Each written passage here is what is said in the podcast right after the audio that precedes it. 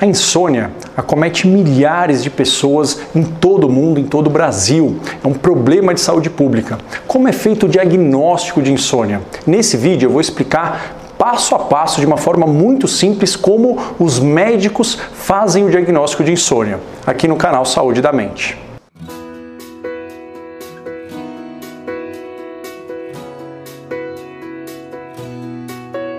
Olá, sou Marco Antônio Abud, médico psiquiatra pela Universidade de São Paulo e fundador do canal Saúde da Mente. No vídeo de hoje eu vou falar sobre o diagnóstico de insônia, como os médicos fazem esse diagnóstico, quais são as perguntas que nós temos que responder relacionados à insônia, como é feita a avaliação, quais os exames e quando pedir esses exames relacionados ao sono.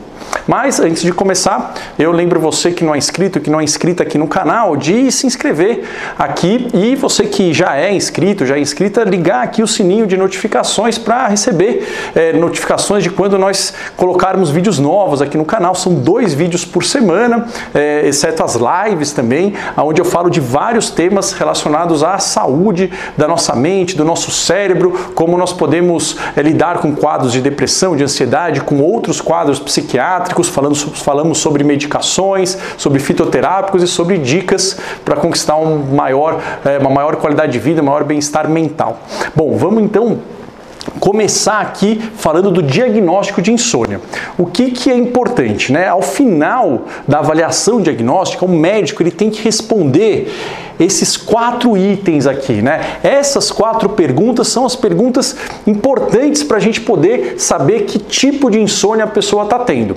Então, eu vou responder isso no final do vídeo, tá? Eu vou então começar por aqui. Como é que é a avaliação da insônia? A avaliação da insônia é né, o principal instrumento que nós temos para avaliar alguém, algum paciente que chega né, no consultório com uma queixa de insônia. O que, que é? É a história clínica a história e o exame. O exame clínico. O que, que a gente tem que ter na história, né? Então a gente tem que ter esses cinco elementos, tem que ser investigados, tem que ser perguntados pelo médico, né? O primeiro é nós investigarmos o padrão de sono qual que é o padrão da insônia, né? Tem aquele vídeo onde eu falo sobre é, os tipos da, da insônia, né? Será que é uma insônia inicial, uma insônia terminal, uma insônia intermediária, um sono não reparador? Então, é importante saber o padrão de sono. A pessoa vai dormir que horas, ela costuma inverter, ela trabalha à noite, ela dá plantão, ela faz algum tipo de serviço, como é que é no fim de semana, ela dorme no mesmo horário, não dorme, como é o padrão de sono. Uma outra coisa importante a gente entender que tem que ter nessa, nessa investigação da história são os hábitos de sono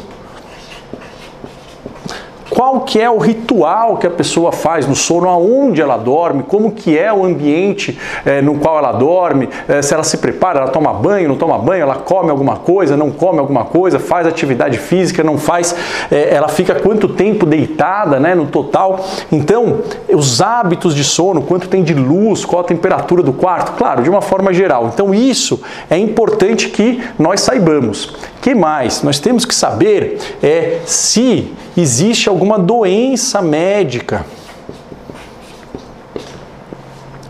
Ou, né, se a pessoa já tem uma doença, ou se no exame físico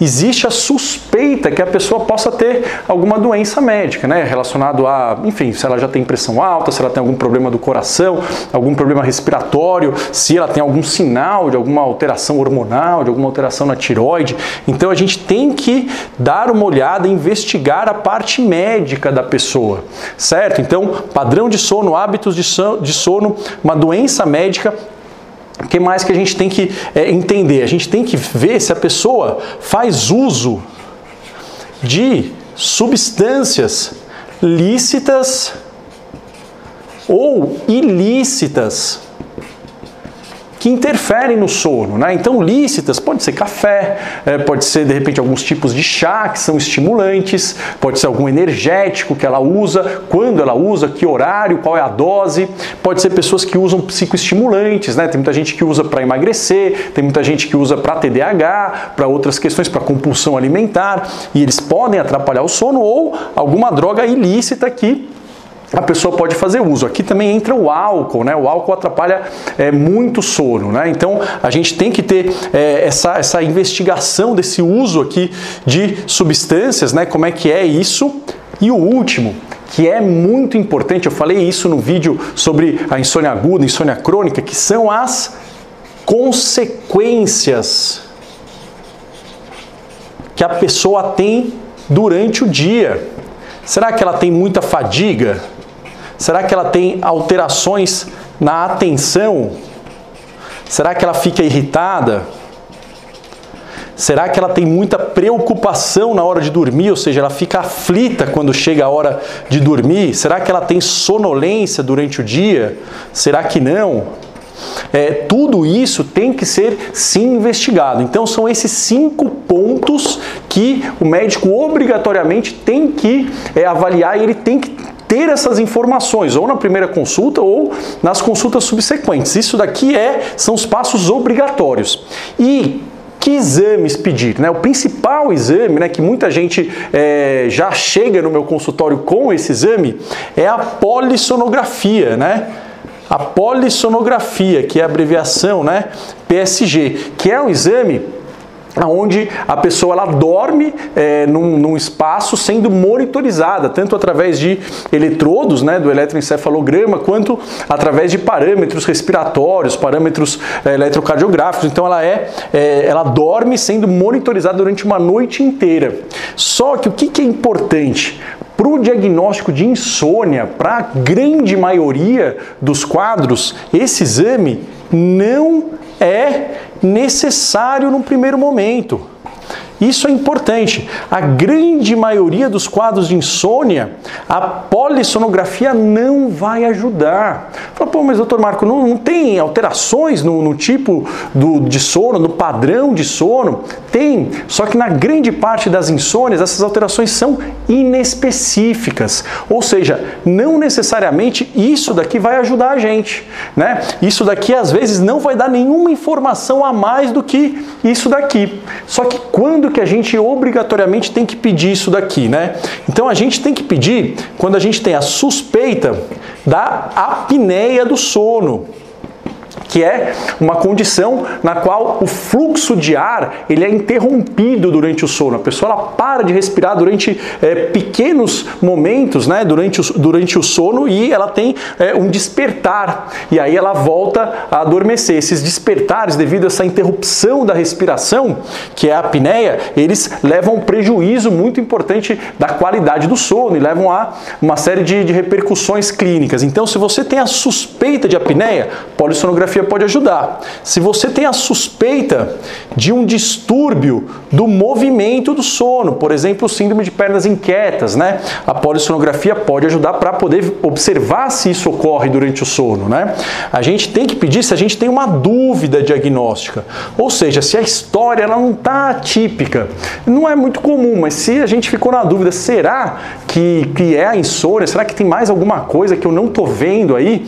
Então, se a gente tem uma dúvida diagnóstica, não está batendo a história, a gente pode pedir se existe uma falha no tratamento, ou seja, a gente tentou tratar a insônia, né? Eu vou fazer um vídeo falando sobre isso e não teve um bom resultado, né? Então isso é importante. Ou se a pessoa tem um quadro raro, que é um despertar despertar violento. Então, ela, se ela tem comportamentos violentos quando ela acorda. Isso é um quadro raro. Podem ser alguns transtornos, alguns distúrbios do sono, pode ser epilepsia. Nesses casos, a polissonografia ela é um exame mandatório. Então, para a gente ver que isso daqui é a minoria dos casos, né? Se a gente não tem né, suspeitas aqui, a polissonografia ela não vai ajudar a gente, ok? E tem alguns exames de sangue que a gente pode pedir né? É, ou alguns exames de investigação clínica, caso a gente esteja né, na suspeita que pelo exame ou pela história